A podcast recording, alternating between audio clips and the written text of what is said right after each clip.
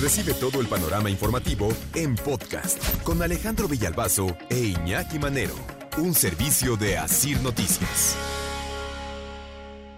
Entra en vigor hoy ese nuevo reglamento de tránsito para la Ciudad de México. De hecho, ya entró en vigor. ¿No? Pues con el primer minuto del día. El banderazo de salida fue a las 7 de la mañana, ya como ceremonia nada más oficial. Y vamos a platicar del ABC, de ese nuevo reglamento de tránsito para la Ciudad de México. Dicen que el propósito de este nuevo reglamento de tránsito es combatir la corrupción, mejorar la movilidad y hacerla más segura. Combatir la corrupción. ¿Cómo combatir la corrupción? Quitándole pretextos al policía para amenazarte con la típica de te voy a llevar al corralón. Y es que ya sabemos que es la que más miedo le da al automovilista, ¿no?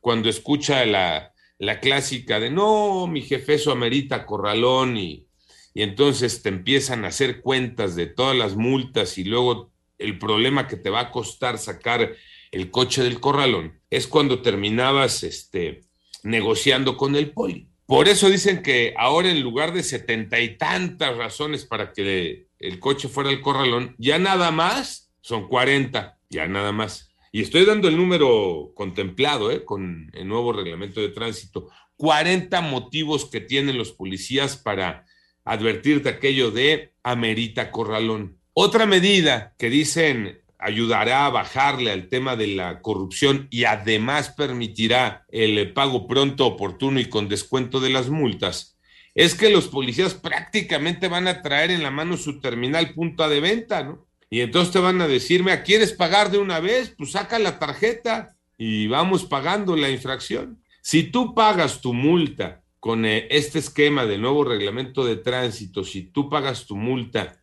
en el momento en el que te están levantando la infracción o en eh, los primeros 10 días después de que te la levantaron, tendrás un descuento totototote del 90%. Ese buen descuento te animan a que pagues. Entonces, eso también provoca que le bajes a la corrupción. Oye, 10%, no sé, la infracción es de 1500. Voy a pagarte el 10%, 150, pues vámonos, ¿no? Bueno, lo hago hasta con más gusto, ¿no? Pues sí, pagas la multa y se acabó el problema. Ahora, a lo mejor el poli ahora barata las cosas y te va a decir, deja, a mí nada más dame 50, ¿no? Otra vez va a ser Palchesco y se acabó. Sí, porque es algo que no han logrado eliminar. Porque también sabemos que existe el entre, aunque lo nieguen, ¿no? Entonces, y existe el entre porque, porque el poli también le tiene que repartir a sus jefes. Nuevo reglamento de tránsito para la Ciudad de México. Algunos detalles platicando esta mañana para que los tomes en cuenta tú que todos los días circulas por la Ciudad de México o tú que en algún momento vas a pasar por acá, que sepas, ¿no?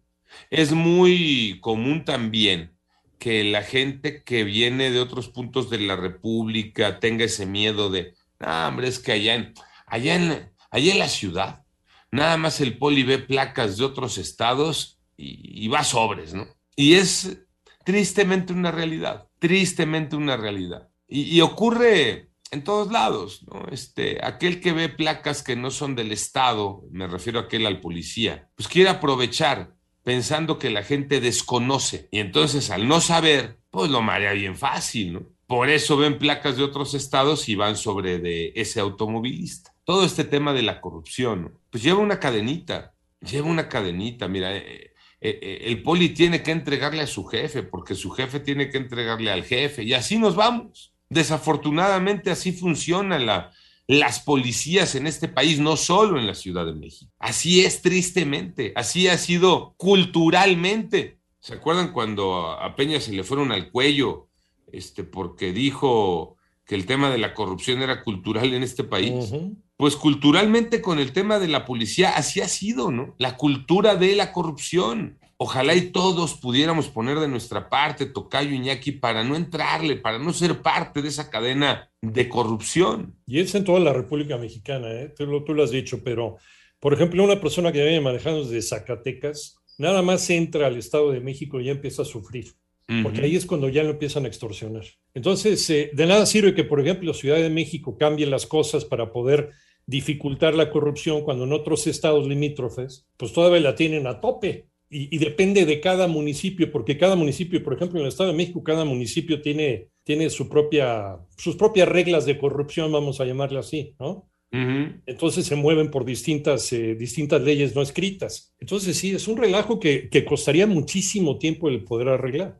Y es que además todo esto viene no nada más con el tránsito, ¿no? El reglamento. Cualquier trámite aquí en México se presta para la corrupción, ¿no? Y la corrupción empieza por las mismas instituciones. Ya lo decían ustedes, ¿no? Con los mismos altos mandos que piden a los policías su cuota diaria. Y entonces, pues, como le tienen que hacer, como sea, ¿no? Y, y nosotros siendo comparsas, porque si no, entonces no existiría. La semana pasada tú hablabas también que hay otro tipo de corrupciones, ¿no? Con el robo de autopartes, etcétera, etcétera. Eh, si es cultural, perdón. Y la otra, en este tipo, por el reglamento, pues nosotros somos los principales culpables, porque yo me incluyo. Si estuviéramos enterados de los cambios y sobre todo supiéramos parte del reglamento, lo básico, lo esencial, pues no tendrían cómo atorarnos, tocayo, pero pues no sabemos, no nos damos el tiempo de leer y entonces te caen a la primera y tú con mucho miedo con cualquier cosa que te digan te espantas y entonces de inmediato pues sacas la lana para la, corrupción. Eh, para conocer precisamente esto que estás eh, diciendo, Tocayo, ¿qué debemos de conocer del nuevo reglamento de tránsito? Había 77 causas por las cuales el policía te amenazaba con llevarse tu coche al corralón. Dejaron solo 36 Solo 36 dejaron y prácticamente la gran mayoría tiene que ver por el lugar en donde te estacionas. Si te estacionas afuera de un banco o de un hospital, en una entrada o salida de vehículos de emergencia, sobre una banqueta, una ciclovía, un cruce peatonal, en vías primarias o en doble fila, en cajones exclusivos para personas con discapacidad, si invades carriles confinados para el transporte público, si sobrepasas los límites permitidos por el alcoholímetro, si circulas solo con una placa, son unos de los motivos que el policía tendrá para llevarte al corralón. Que ya no es motivo para que el policía te lleve al corralón y te amenace. Te voy a regalar cuatro detalles porque eran de los más comunes. Si, si tu coche se te descomponía a media calle y tú te parabas a moverle la desa del DC a ver si arrancaba, ese era un motivo para llevarte al corralón. Ese desapareció. Si tenías placas de otro estado y circulabas en la Ciudad de México y cometías cualquier infracción, era motivo para llevarte al corralón, ya no lo es. Si tu licencia o tu tarjeta de circulación están vencidas, ya no es motivo para que te lleven al corralón. Circular en sentido contrario ya no es motivo para que te lleven al corralón. Te dije cuáles sí y cuáles no, de los más comunes, para que los tengamos ahí a la mano, que son los más comunes, y no permitas que el policía abuse de ti. Yo lo único que tengo como duda, y Manuel Hernández que está ahorita en el evento, en el banderazo de salida, eh, lo trae ahí como tarea.